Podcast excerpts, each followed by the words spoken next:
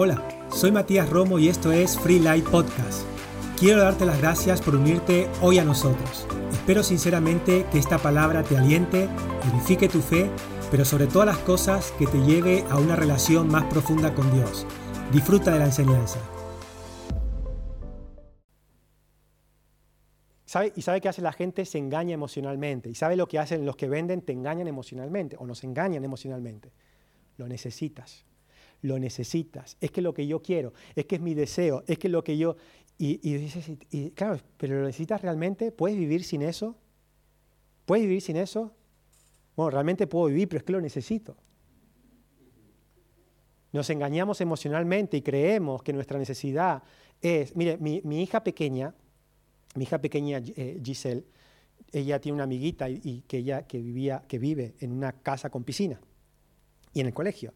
Y entonces, claro, la, la, la, la amiguita nos invitó un cumpleaños y conocí la, conocimos la casa con la piscina, ¿verdad? Estuvimos allí. Y entonces ella un tiempo venía, mamá, yo quiero una casa con piscina, yo quiero una casa con piscina, yo quiero, es que una casa con piscina. Hace poco vino la, la, la Giselle dice, ¿sabes qué, mamá? Lo que tú me has dicho era verdad porque mi mujer le decía, ¿sabes lo que pasa? Que una casa con piscina hay que limpiar más, hay que trabajar más, hay que cuidarla más, y, y, es, más, es más grande, pero hay más trabajo en una casa. Y entonces dijo, ¿sabes qué? Venden la casa para irse a un piso porque dicen que es muy grande la casa y que eh, no se puede, ¿verdad? Pero ¿sabe? Porque el problema es la mentalidad de más grande, mejor, que más pequeño. ¿Qué usted quiere un coche grande o un coche pequeño? Coche grande. ¿Quiere una tele grande o una tele pequeña? Una tele grande. ¿Qué quiere? Un, qué, quiere? ¿Un ordenador pequeño o un ordenador grande? Grande. Todo lo quiere grande. ¿Verdad? ¿Quiere unas vacaciones o quiere unas vacaciones a lo grande? A lo grande, ¿verdad? No malgastes. Y hay gente que traduce trabajar más, ¿verdad? Trabajar más la solución, no malgastar. Lucas 16, 1. ¿Cómo usted no malgasta su vida? ¿Cómo usted no malgasta el dinero? Mire, este, esta es la clave. Llegó la noticia de que la... ¿Qué? Lucas 16, 1. Lucas 16, 1. Nueva traducción viviente. Un día llegó la noticia de que el administrador estaba malgastando el dinero de su patrón. ¿Sabe cuál es la filosofía que usted debe tener en esta vida? Que no es suyo. ¿El qué, pastor? ¿El dinero no es mío? ¿Qué me está diciendo usted? ¿Que el dinero, ese dinero no es mío? No, no solamente el dinero, ni su vida es suya. A bien que le cantamos, yo le pertenezco a Él, de Él, por Él y para Él, ¿verdad? Pero pastor es una canción, no me diga a mí que eso es verdad ahora. ¿Qué me está diciendo? ¿Que eso que canto es verdad? Es una canción que ahí pone que soy de Él, para Él y, para Él vivo, pero es mío. Es mi, mío. es mi dinero. ¿Qué me está diciendo usted? ¿Cuál es, la, ¿Cuál es la perspectiva correcta que usted debe tener en esta vida, en esta eh, eh, en cuanto al dinero, en cuanto a su vida. Pero en cuanto al dinero, que malgastaba lo que no era. Cuando decimos realmente que de Él es el reconocimiento de las cosas que nos suceden, que por la gracia de Dios Él nos dio, Él nos dio la vida, Él nos da la fuerza, Él nos da el trabajo, ¿verdad? ¿Cuánto usted no, cuando no tenía trabajo y buscaba trabajo y encontró trabajo y que dice, Dios me lo dio, ¿verdad? Dios me dio el trabajo, ¿verdad? Pero ahora es mío. Pero ahora, ahora, ahora, ahora, es mío el trabajo. No, un día llegó la noticia de que el administrador, el tema es que somos administradores, un administrador de lo que no es nuestro. Si es para mí no estoy, ¿eh, Carlos?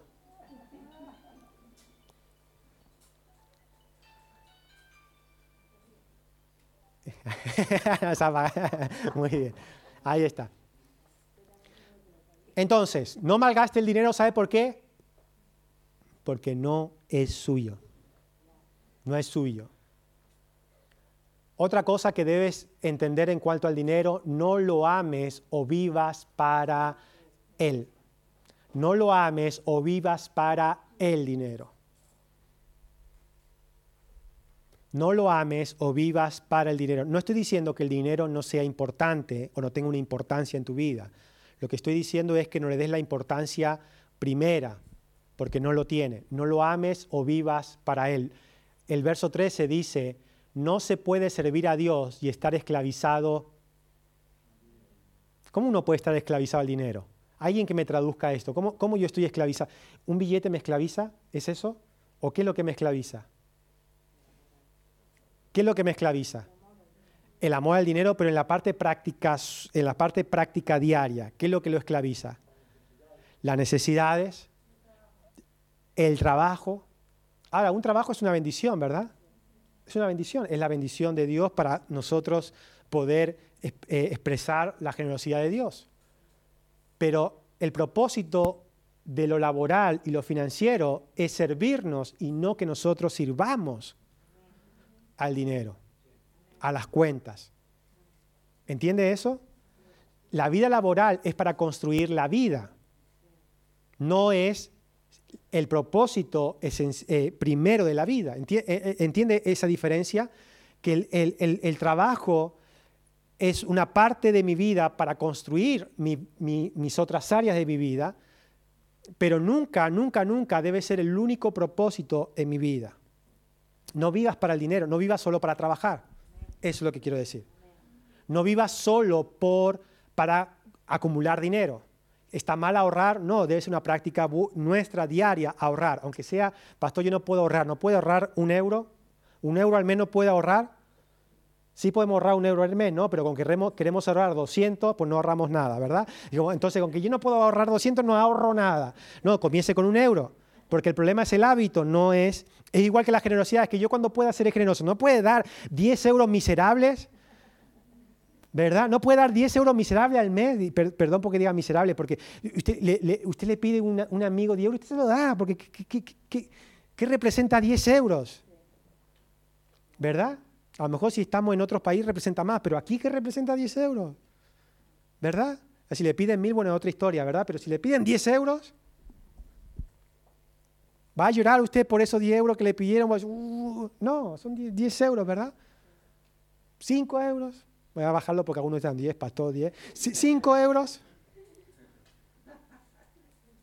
¿Verdad? No se esclavice, no vivimos para el dinero, no vivimos para el trabajo, trabajamos para construir nuestra vida. El dinero me sirve a mí, yo no sirvo al dinero.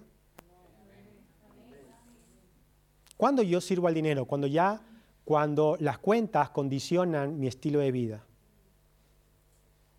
Suéltalo. Si, si las cuentas están condicionando tu vida, suéltalo. Suéltalo. En otras palabras, si no puedes pagarlo, suéltalo. ¿Qué hace la gente? No puedo pagarlo. Se esclaviza para poder pagarlo. Suéltalo. Cómpralo. Suena mejor, ¿no? Cómpralo. Cómpralo. Suéltalo. Mm, no, suena como desafinado, ¿no? Cómpralo. Ah, sí, cómpralo, sí. Suéltalo. Mm.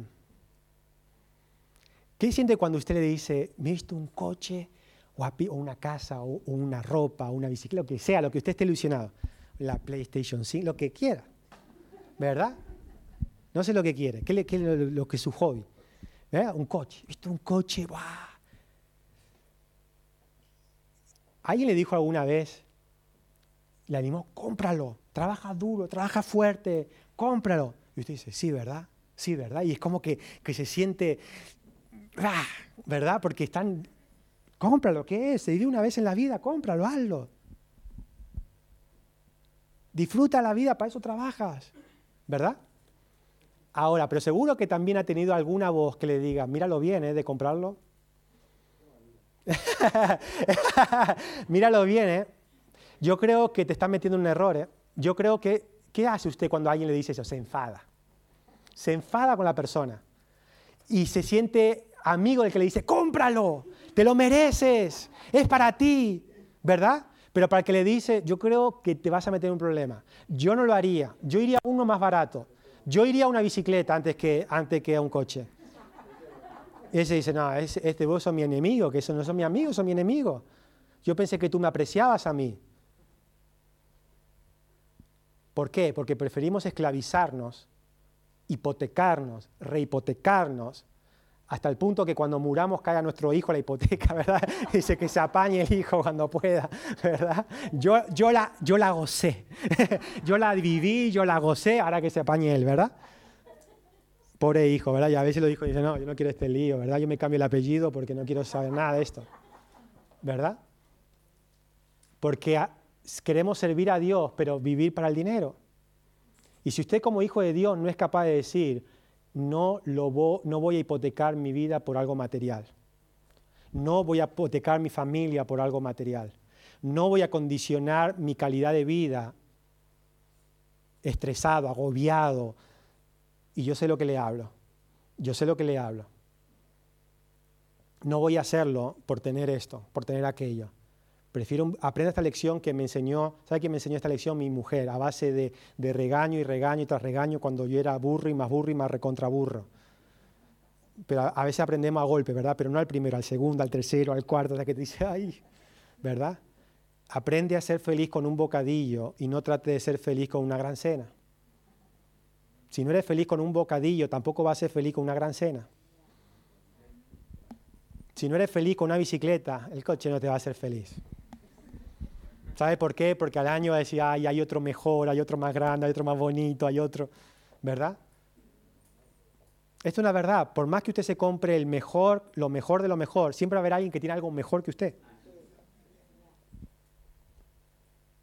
Y hoy estamos, eh, eh, Instagram, eh, redes sociales, Facebook, TikTok, estamos invadidos por lo grande, caro y bonito y parece que grande, caro y bonito es, es oh, qué vida que viven estos, estos influencers. A mí me gustaría ser influencers, youtubers, me gustaría porque mira qué vida que tienen. ¿Y usted se la cree? ¿Se la cree que, la, que, que, lo material da la felicidad? ¿Se la cree? No se la crea, no se la crea. No se la crea porque no, no, no, es, no lo es. Lo que pasa es que el que nunca tuvo piensa que el tener, ¿verdad? Y no estoy hablando de que voto de pobreza, pastor, que me quiere? No, que viva con, con, ajo y cebolla. No, escuche. Lo que quiero decirle es que aprenda a renunciar a aquellas cosas que realmente van a hipotecar y esclavizar su vida y van a hacer que usted sirva el dinero y no pueda vivir libre para Dios. Amén. ¿Por qué, ¿Por qué la filosofía de tener hipotecado es mejor que el tener algo más pequeño pero sin hipotecar? ¿Por qué? ¿Quién nos metió esa mentira? ¿Quién nos metió eso en la cabeza? El consumismo. ¿Quién nos metió eso?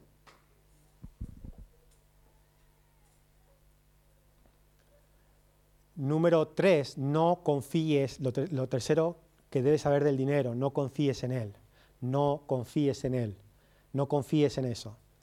¿Cuánto tiene de su cuenta bancaria? ¿10 mil euros? Oh, pastor, yo te tranquilo, tranquilo tengo 10.000 euros, tengo 20.000 euros. Gloria a Dios por eso, ¿verdad? Genial si tiene 10.000, 15.000, 20.000 euros. O 5.000 euros, o 1.000 euros. Pastor, ¿usted qué está hablando? ¿De 15.000 euros? Yo tengo 15.000 deuda, no 15.000 euros. Lo que sea, pero no confíes en eso. No confíes en el dinero. No pongas tu seguridad en el dinero. Mira lo que dice el verso 13, la segunda parte. Las riquezas desaparecen en un abrir y cerrar de ojos. Esto es eh, Eclesiastés, perdón porque le saldrán alas e irán volando como las águilas.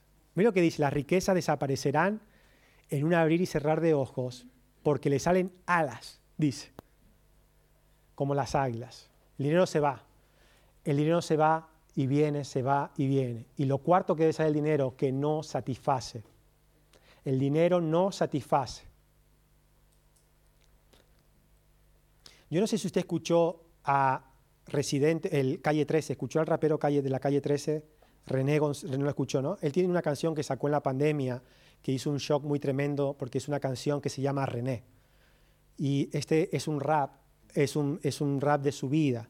Y sabe, él habla de su vida, de su experiencia, de cuando vivía con sus padres en la, calle 13, en la calle 11, calle 13, y dice que cuando estaba con sus amigos y sus padres, que no tenía para comer, su padre cantaba en bodas, tocaba en bodas para traer dinero a su padrastro, para traer dinero a casa, su madre bailaba flamenco para traer dinero a casa y que estaban hipotecados, eh, eh, que no tenían dinero, ¿verdad? Que no, había, que no, no eran ricos, ¿verdad?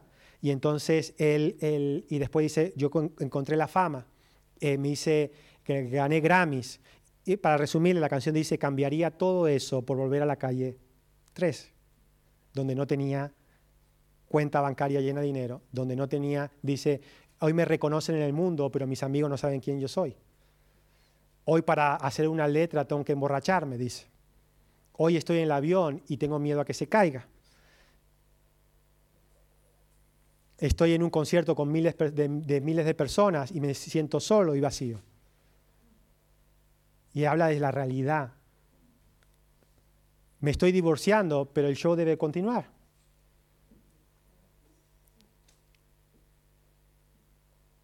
¿Me entiende?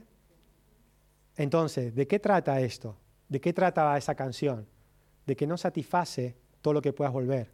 Y dice, yo cambiaría todo eso por volver a la calle 13, por volver a estar con mi madre, con mis hermanos, con mis amigos en la calle, para volver a ver otra vez el cometa con mi mamá, cuando era pequeño. Porque lo que la felicidad es, no es, no está en la fama, no está en el dinero, no está en las posesiones. El dinero no satisface. Créalo, afírmelo en su vida y dejará de tratar de ser feliz con más dinero. Lucas 12:15 dice, y luego dijo, tengan cuidado con toda clase de avaricia. La vida no se mide por cuánto tienen. Qué, qué claro que habla la Biblia, ¿verdad? Qué claro que habla la Biblia. La vida no se, la vida no se mide por cuánto tienen. La vida es mucho más que lo que podamos tener. Eclesiastés 5.10 dice, el que ama el dinero nunca se satisface con lo que tiene. Siempre quiere más y más. El que ama el dinero nunca se satisface con lo que tiene y siempre quiere más y más y más. ¿Sabe por qué René, este, este rapero, dice, tengo que seguir cantando? Si él es millonario, ¿por qué tiene que seguir cantando? Porque para mantener ese estilo de vida tiene que seguir cantando. Si dejara de cantar, bajara su estilo de vida, podría vivir sin cantar ya y volver a con su familia. Pero el ritmo de la vida, de la fama, del tener más, te lleva a decir no puedo dejar de cantar. ¿Entiende lo que le quiero decir? No satisface no satisface, no va a llenar ningún vacío que solamente puede llenar Dios, que solamente Dios puede dar esa paz que usted y yo necesitamos. Amén. Déjeme terminar con estos tres puntos para que renovemos nuestra mente y podamos hallar la paz en esta área cuando tenga falta. Porque le profetizo ahora, el Espíritu Santo así dice, en algún momento de su vida le faltará dinero. Pastor, pero eso que, eso que una profecía maléfica es la, es la vida. En algún momento de su vida le vendrán las bajadas. Entonces, para esos momentos, número uno, le todo le pertenece a Dios. Entienda esto, afirme esto en su vida, somos de Dios. No es, que, no es que solamente voy a la iglesia, ¿no? usted no es un cristiano que va a la iglesia, usted es un hijo de Dios. Usted le pertenece a Dios. Él lo escogió a usted y le dijo, tú eres mi hijo, tú eres mi hijo, mi hija amada. Y te he llamado para algo mucho más grande que lo que el mundo vive. Amén. Y Él nos aparta y nos escoge. Juan 16.1. había cierto hombre rico que tenía un administrador que manejaba sus negocios. ¿De quién eran los negocios? Del amo. El que hacía, administraba. Esta es la perspectiva, esta es la filosofía. Somos administradores de la vida de Dios, de todo lo que le pertenece a Dios. Número dos, dinero refleja mi fidelidad.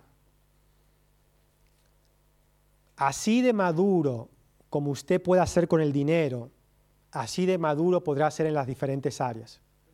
Dinero siempre prueba mi fidelidad.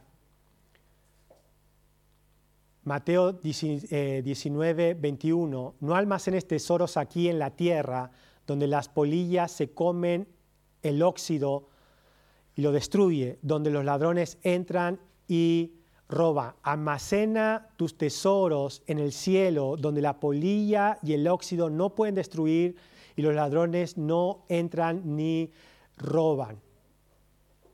Número tres, dinero muestra lo que tú y yo amamos. Cuando decimos que dinero refleja mi fidelidad, es por esto, porque el dinero refleja lo que tú y yo amamos. Dinero muestra, ¿por qué dinero refleja mi fidelidad? Porque dinero muestra en lo que tú confías. El dinero muestra en lo que estás confiando. Proverbios 11:28 dice, el que confía en su dinero se hundirá, pero los justos reverdecerán, reverdecen, perdón, como las hojas en primavera. Confiar en el dinero hará que tomemos malas decisiones en algún momento. ¿Y por qué la fidelidad, por qué dinero refleja fidelidad en mi vida? Dinero muestra si Dios puede confiar en ti. El dinero es lo que Dios mira porque es lo que Satanás usa. ¿Sabe por qué? Porque Satanás usa para cambiar los corazones de las personas el dinero. Y el dinero muestra si Dios puede confiar en ti. Si son fieles en las cosas pequeñas, serán fieles en las grandes.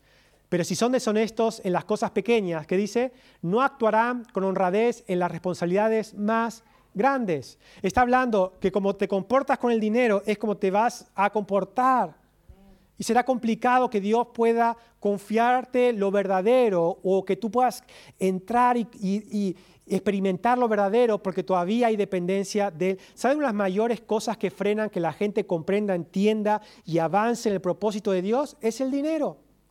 Es vivir esclavizado al dinero.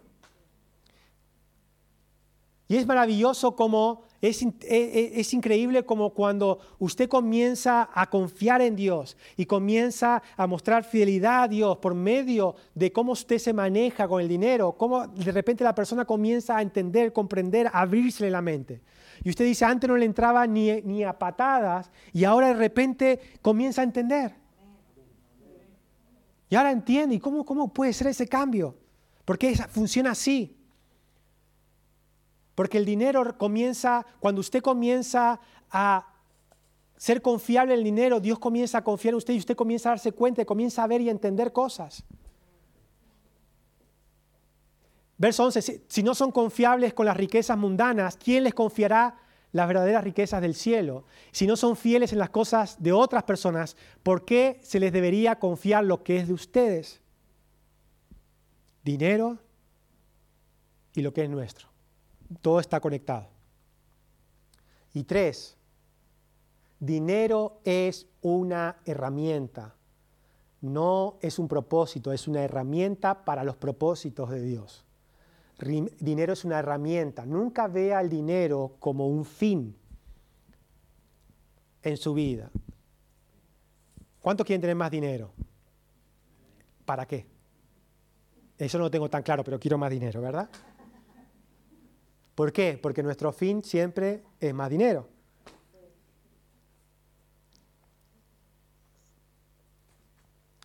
¿Cuántos, querían, le gustaría dejar de ganar 1.200 y ganar 10.200?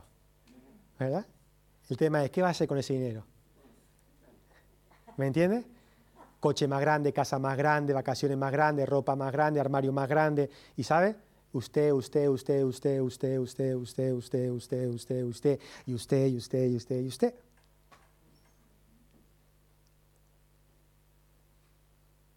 No estoy hablando de que no todo es para usted, pero seguro que se muda de casa, se muda de esto, se muda de coche, se muda, se muda y usted se muda de barrio y de repente sabe qué pasa, que esos 10.200 no llegan. Y está en la misma situación, como cuando tenía 1.200, ¿verdad? Pero peor, porque antes tenía problemitas de 100, de 200, de 500, ya tiene problemitas de 3.000, de 4.000, ¿verdad? Porque todo crece, ¿verdad? Dinero es una herramienta para el propósito de Dios. Lucas 16.9 dice, y aquí está la lección. Y aquí está la lección, dice Jesús. Usen sus recursos para beneficiar a otros. Usen sus recursos para beneficiar a otros. Entonces, cuando esas posesiones se acaban, ellos le darán la bienvenida a un hogar. ¿Sabe lo que está diciendo? ¿Sabe lo que está diciendo? Que el propósito por el cual Dios nos bendice al final es para acaba en el propósito de Dios. Usted es, nosotros somos los afectados porque si Dios nos bendice, nos bendice para que llegue también al propósito de Dios. Al propósito de Dios. ¿Sabe por qué la generosidad es tan importante? Porque usted comienza a tratar con seriedad el dinero. ¿Me entiende? Con responsabilidad. ¿Sabe? Trabaja con, eh, eh, trabaja con responsabilidad, gasta con responsabilidad, vive con responsabilidad, porque usted comienza a ver el dinero de una forma más, eh, de una forma diferente a la que veía antes.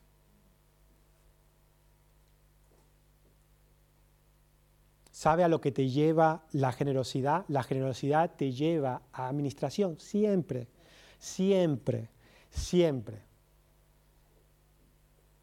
La generosidad te lleva a administrar. ¿Sabe por qué? Porque comienzas a tomar conciencia del dinero que estás teniendo.